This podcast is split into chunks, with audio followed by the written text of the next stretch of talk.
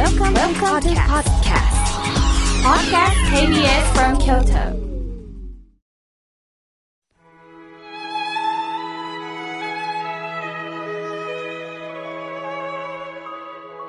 改めまして僧侶の河村明慶です今日の法話のテーマは明るくなれる兆しについてお話をいたしますさて冬至ですね一年の中で昼の時間が一番短くなる日です。すると一日がなんだか暗いかと寂しくなるのかもしれません。しかし当時はただ昼が暗いだけでなく先ほど伝えたように一陽来福数字の位置に陽は太陽の陽来福の来は来るという字に福は回復の福です。つまり暗いということは明るくなる前の兆しのことなんです。当時の翌日には徐々に日が伸びて春へと向かうことでもあるのです。今年は何もいいことがなかった。まさに今辛いことのどん底という方もおられるでしょう。すると人間はマイナス思考になりがちで、これからもこの辛い状態が最悪が続くのかなと思ってしまいますよね。しかし、私たちは明日生きてみないとわからないのです。あくまでも暗いことは続くだろうというのは想像です。私たちは悪いことが続いた後でさらに悪いことと思うよりもこの当時というのは悪いことが続いた後で幸せに向かうこともあるよと教えてくれるようです。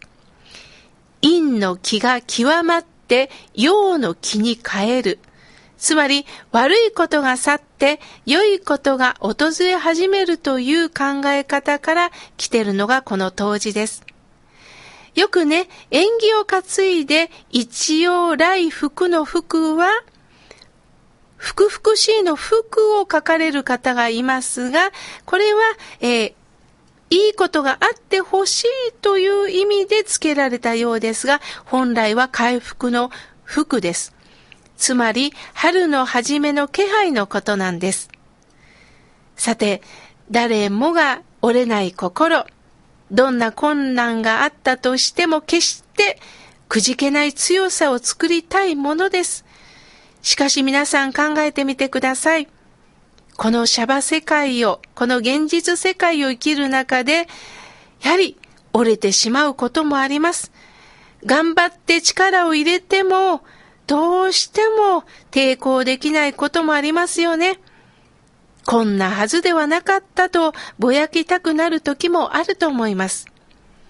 私たちにとって必要なのは折れない心を作るのではなくって、折れた後、また転んだ後、もう一度立ち上がる勇気をいただく、それを仏様からいただきませんか？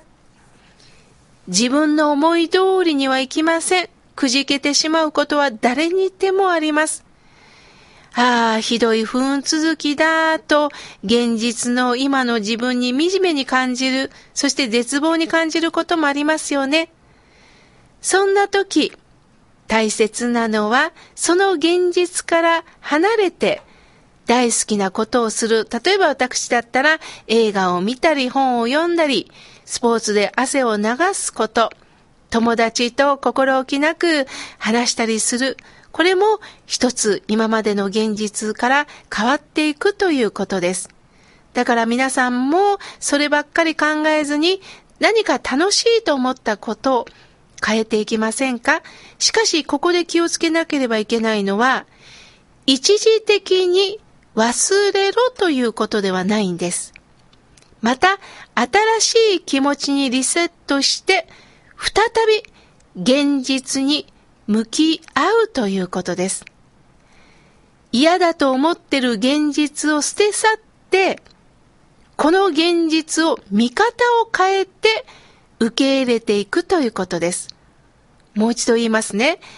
嫌だと思ってる自分の現実、今思い込んでる現実を一度捨て去って、しかしこの現実は変わらないんですよ。その現実を見方を変えて生きていくということができるんです。今様々な何かが起こったとします。すると、これが最悪と思うんではなくって、このことが何かヒントになるかもしれません。このことで私の人生が深くなるのかもしれません。私も辛いことが起こると、わあ、私にこんなことがあったんだ。これはもしかしたらチャンスかもしれないなと思ってます。さあ、これをどう向き合って、どうこれを、この現実と共に生きていこうかと考えるようになりました。私は運がない。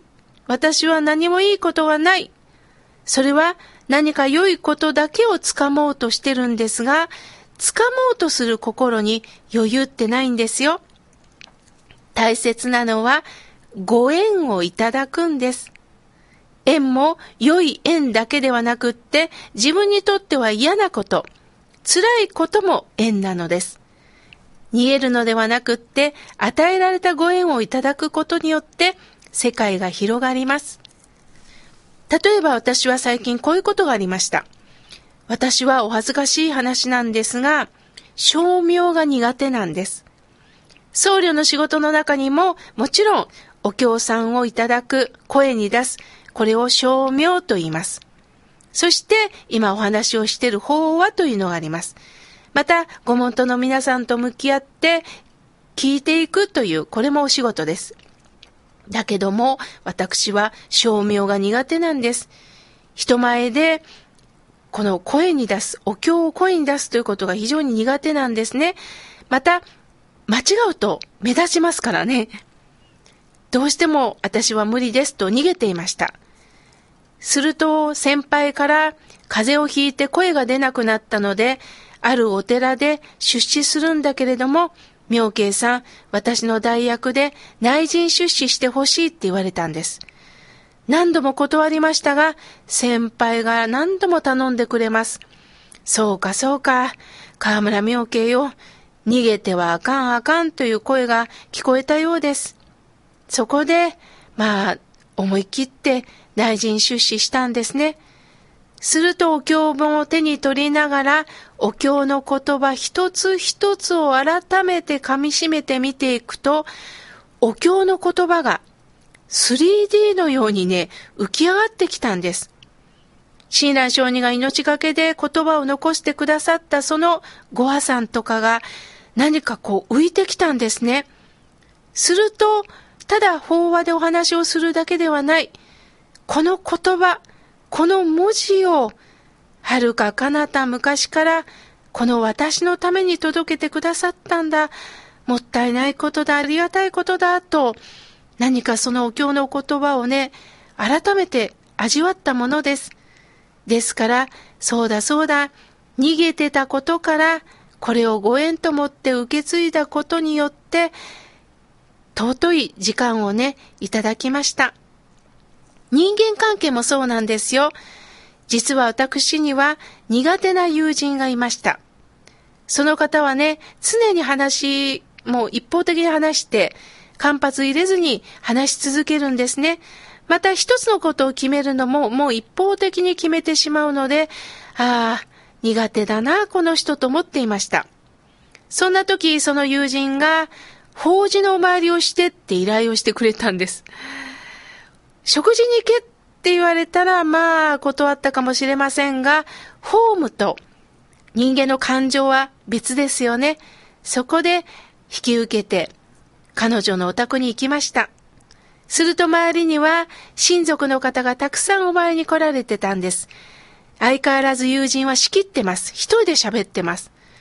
しかし、ご親族の皆さんはね、ニコニコっと、その友人の話を聞いてるんです。そして食事も彼女がリードをとって、行くよって形で、えー、連れて行ってくれたんですが、なんとかちゃんが決めてくれたんやね。ありがとね。